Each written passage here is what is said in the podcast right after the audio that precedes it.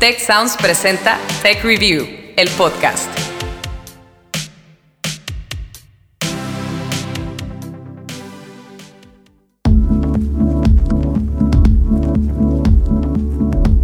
Qué gusto saludarlos como siempre en Tech Review, el podcast Historias para Mentes Curiosas. Yo soy Ana Torres y bueno, hoy tenemos un tema que la verdad creo que nos interesa a todos. La educación del futuro a nivel superior en el contexto, por supuesto, de la pandemia.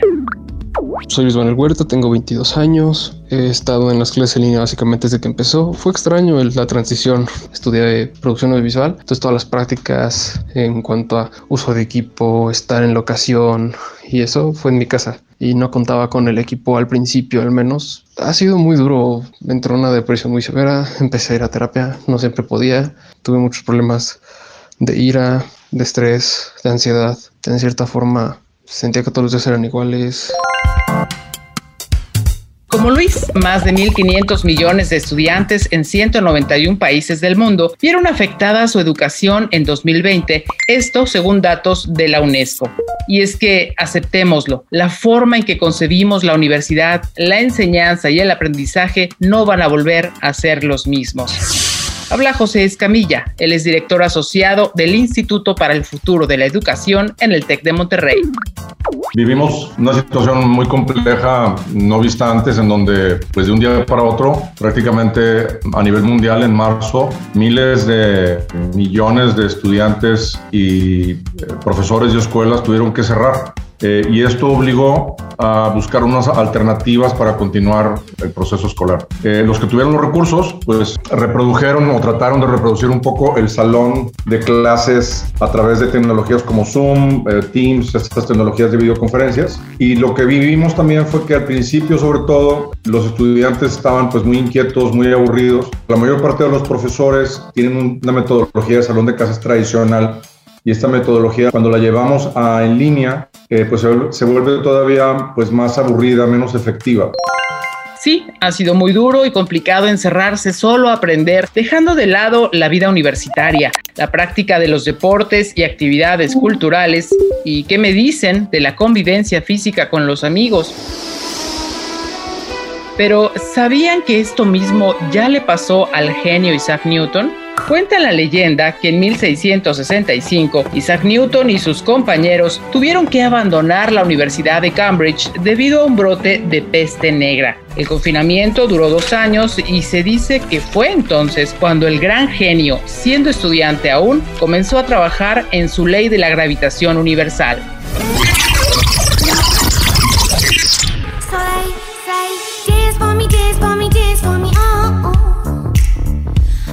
En tiempos de la pandemia por COVID-19, todos quisiéramos ser tan productivos como Newton. Sin embargo, es normal que nos esté costando trabajo adaptarnos. En este momento, 30 millones de estudiantes mexicanos regresan a clases, aunque sus papás no tienen idea de cómo. No, no, sé si están conectados, si no están conectados. ¿Algún comentario, alguna idea, alguna sugerencia, algún reclamo? Todos aceptan. Tan solo en la región de América Latina y el Caribe, la pandemia impactó en el trabajo de 1.4 millones de docentes, quienes de la noche a la mañana tuvieron que enfrentar cambios que sí se esperaban, pero hasta dentro de 10 o 15 años. La flexibilidad entonces dejó de ser una opción y se convirtió en una necesidad, como nos lo cuenta el rector y presidente ejecutivo del TEC de Monterrey, David Garza pues tuvimos que movernos muy rápido como sector para adaptarnos pues a esto que nos demandaba la operación completamente a distancia. Yo diría definitivamente el tema de la digitalización. Habíamos algunas universidades, el TEC de Monterrey, pues teníamos ya una larga experiencia en la educación a distancia, pero en el sector había universidades eh, que incluso, digamos, no creían, por decir así, en el valor de la educación a distancia. Y como sector, pues esto nos ayudó a decir, pues no hay de otra más que la educación a distancia. Aún los que ya teníamos mucha experiencia como nosotros, pues eh, esa experiencia estaba enfocada en un grupo pequeño de, eh, profesores, ah, en un staff pequeño pues, como soporte. Mientras que las universidades han luchado por reinventarse en tiempos récord, los estudiantes han enfrentado sus propios retos. Así nos lo cuenta la profesora Erika Barrios de González de la Universidad Autónoma del Estado de Morelos. Los estudiantes reportan que definitivamente ha, sido muy compleja esta transición de la modalidad presencial a la virtual, en distintos aspectos, sobre todo para los de nuevo ingreso, pensar que ni siquiera conocen a sus compañeros, o sea, los conocen ahí por una fotito quizá o algunos alumnos no prenden la cámara en todo el semestre, entonces en realidad ha sido muy difícil para ellos establecer conexiones en una edad que es muy importante porque a veces estas redes en donde eh, pues no sé, los amigos eh, se están echando ganas o se motivan o, hablan, o sabes que me siento muy presionado, me siento muy eh, estresado, al final Em, los pares son una válvula de escape para todo este estrés y son una generación, sobre todo, insisto, los de nuevo ingreso, que no están teniendo esta posibilidad. Afortunadamente, enfrentar los desafíos que ha traído la pandemia también nos han abierto la mente para pensar que estudiar una carrera no pasa solo por ir a un salón, como nos lo cuenta el rector y presidente ejecutivo del TEC de Monterrey, David Garza nos dimos cuenta que podíamos ahora ofrecer nuevos, diferentes productos internos, servicios internos a la comunidad de otra manera que algunos de estos pues, eh, fueron de más impacto de lo que hubiésemos esperado. Alumnos como Sandra Pioquinto también han cambiado su perspectiva sobre el uso de tecnologías que no fueron pensadas con fines educativos, pero que ahora son clave en su desempeño académico. Siendo estudiante, yo consideraba que las redes sociales eran una pérdida de tiempo y que no, no nos permitía valorar el contacto físico entre personas. Y cuando llega el periodo de pandemia, pues viene todo lo contrario. Ahora nos relacionamos a través de dispositivos móviles y pues utilizamos más las redes sociales. Así que esa transición para mí fue bastante chistosa porque en lo que un principio creía yo que no era funcional, resultó todo lo contrario, resultó ser el medio por el que puedo interactuar con mis amigos, interactuar con mi familia y pues seguir aprendiendo en, el, en el salón de clases. La interacción social a la que se refiere Sandra está muy relacionada con otro elemento que la verdad antes no valorábamos tanto, la salud mental de los estudiantes. Y es Erika Barrios, investigadora de la Universidad Autónoma de Morelos, quien nos cuenta. Creo que la, parte de la atención a la salud mental es bien importante que la ofrezcamos, digamos, desde las universidades porque uno a veces piensa, bueno, si se siente mal el chico va a buscar ayuda. La realidad es que como no hay una cultura de cuidar de la salud mental, eh, cuando estos eh, chicos ya se sienten agobiados, deprimidos, ansiosos, eh, y algo que ellos ven como flojera que a lo mejor son datos iniciales de depresión o de ansiedad o demás, eh, pues que como escuela tendríamos que ayudar a reconocer y a darles herramientas para que puedan hacerle frente o incluso para que puedan buscar ayuda. Tech Review, el podcast. Hasta aquí hemos sido testigos de cómo la pandemia aceleró una transformación educativa que llegó cuando menos lo esperábamos. Ahora vamos a sumarnos a las tendencias que llegaron para quedarse. La primera de ellas no es difícil de imaginar, se trata de la digitalización. Habla Alejandro Almazán, responsable de Google for Education en Hispanoamérica. Si yo volteo a ver el proceso de regreso a clases desde la perspectiva de tecnología, lo que te puedo decir es que lo común es que las universidades tengan avanzado el proceso de inclusión digital, es decir, que los alumnos tengan un correo electrónico institucional, que los alumnos se comuniquen y convivan en ambientes de colaboración y de productividad en línea, que sean capaces de almacenar información en la nube, que se sientan familiarizados con poder tener una clase y vivir la experiencia educativa de una manera virtual, que tengan forma de poderle dar seguimiento a las tareas, a los proyectos, a través de recursos como los que tenemos nosotros, que es Google Classroom. ¿Quiénes en estos meses no entraron o conocieron el famoso Google Classroom? Inspirada en un salón de clases con espacio para las tareas, materiales del profesor y calificaciones, esta plataforma está disponible en más de 40 idiomas y se convirtió realmente en una gran herramienta para seguir estudiando. Otras opciones que hemos aprendido a usar en estos meses son Schooler, brinda herramientas para convertir el clásico software de Microsoft Office en una plataforma educativa que puede conectar a estudiantes, profesores y padres. Century Tech combina pedagogía, inteligencia artificial y neurociencias para contrarrestar de manera personalizada las brechas y lagunas de conocimiento en diversas asignaturas. Edmodo con una variedad de idiomas y una interfaz que recuerda a Facebook, esta herramienta permite administrar aulas y favorece la participación de todos los estudiantes. Y Moodle plataforma libre que ayuda a los docentes a crear comunidades de aprendizaje en línea y también promueve que cada estudiante construya su propio conocimiento.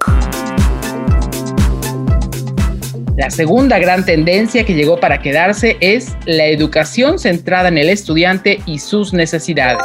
Omar Olmos López, director académico del Departamento de Ciencia en la región Monterrey del TEC, nos explica. Lo que tenemos que mostrar cuál es la verdadera visión del aprendizaje, lo que estamos buscando como educadores y recuperar ese, esa noción del aprendizaje centrado en el estudiante, en donde nosotros acerquemos eh, un aprendizaje de manera experiencial, donde el alumno conozca, tocando, aprendiendo, viendo cómo funcionan las cosas, que experimente, que se equivoque, que vaya generando su propia concepción de cómo es la realidad y que y con base a esa construcción del conocimiento, pues vaya acercándose a las necesidades de su profesión. ¿no? Todo lo que nos está ubicando este entorno COVID es que tenemos que apuntalar más a, procesos de aprendizaje activo, en donde el alumno tenga una actividad importante en, este proceso, que nosotros como profesores seamos guías, seamos mentores, le, ayudemos a, desarrollar ese aprendizaje, tener, tener preparados actividades, eh, eh, prácticas, secuencias de trabajo, secuencias didácticas, simulaciones,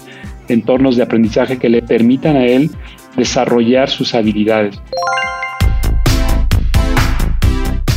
Y la tercera gran ola en la educación universitaria es lo que el rector y presidente ejecutivo del Tecnológico de Monterrey, David Garza, llama la multidiversidad.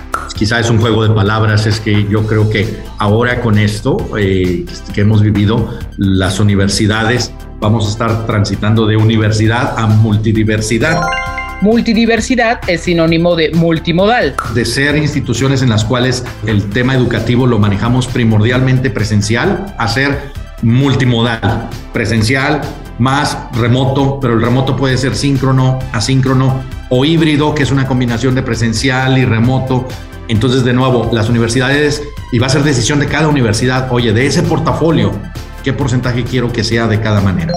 Multiexperiencial. El aprendizaje se da no solo en una clase tradicional, se da también en experiencias del alumno junto con el profesor fuera del aula, ah, se da en, eh, eh, en empresas, en otras organizaciones multietapa. Estamos acostumbrados en que la etapa, hay una etapa universitaria en la cual te das un clavado de cuatro años y pues eh, eh, después de los cuatro años tienes tu diploma y ahora más bien multietapas a lo que me refiero es, ¿va a seguir existiendo esa inmersión? Sí, pero se va a abrir posibilidad a que vienes y sales en distintos momentos, ¿verdad? Incluso eh, si te das la, si das la inmersión, puede que después de la inmersión vuelvas a regresar en distintos modelos, momentos incluso en distintas modalidades. Y multiinstitucional. Nos estamos dando cuenta que, oye, y pues soy un alumno, entonces puede ser alumno y que tome clases conmigo, pero también eh, puede tomar clases de una manera muy fácil con otra institución educativa y eso lo enriquece a él, nos enriquece a las instituciones.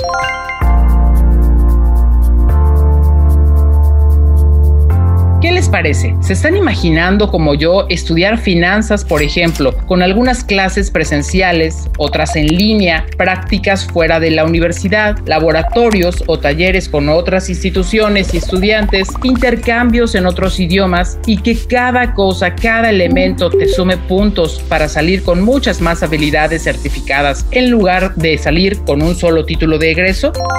Pues para allá vamos. Y en ese contexto, el papel de las y los profesores se va a volver doblemente relevante. Paulina Campos, ella es vicepresidenta de Integridad y Cumplimiento del TEC de Monterrey, nos cuenta. Hemos hecho un enorme esfuerzo de capacitación porque es diferente impartir una clase presencial a una clase en modalidad híbrida.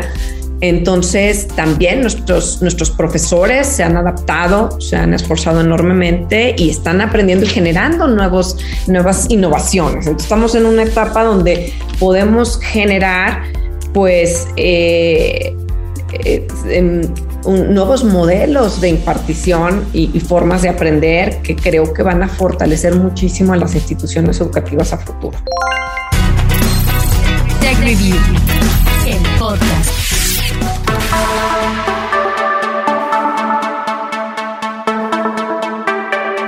En resumen, la educación universitaria que viene es digital, centrada en el estudiante y sus necesidades y multidiversa. Si algo nos enseñó Isaac Newton ya desde el siglo XVII es que podemos aprovechar los tiempos de crisis para crear y reconstruir. Ciertamente la pandemia pudo habernos sorprendido, pero algo es seguro, hoy estamos más y mejor preparados tanto para enseñar como para aprender.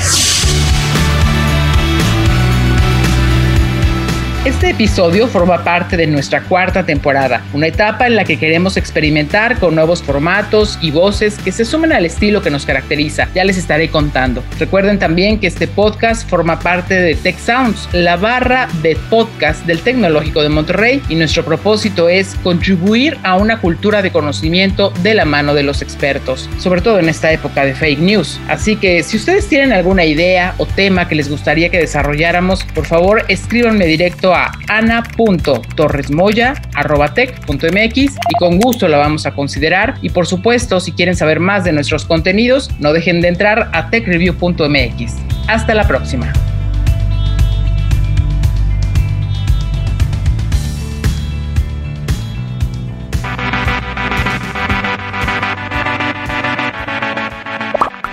Recuerda contarnos ¿Qué opinas de este episodio usando el hashtag TechReview, el podcast, en nuestras redes sociales?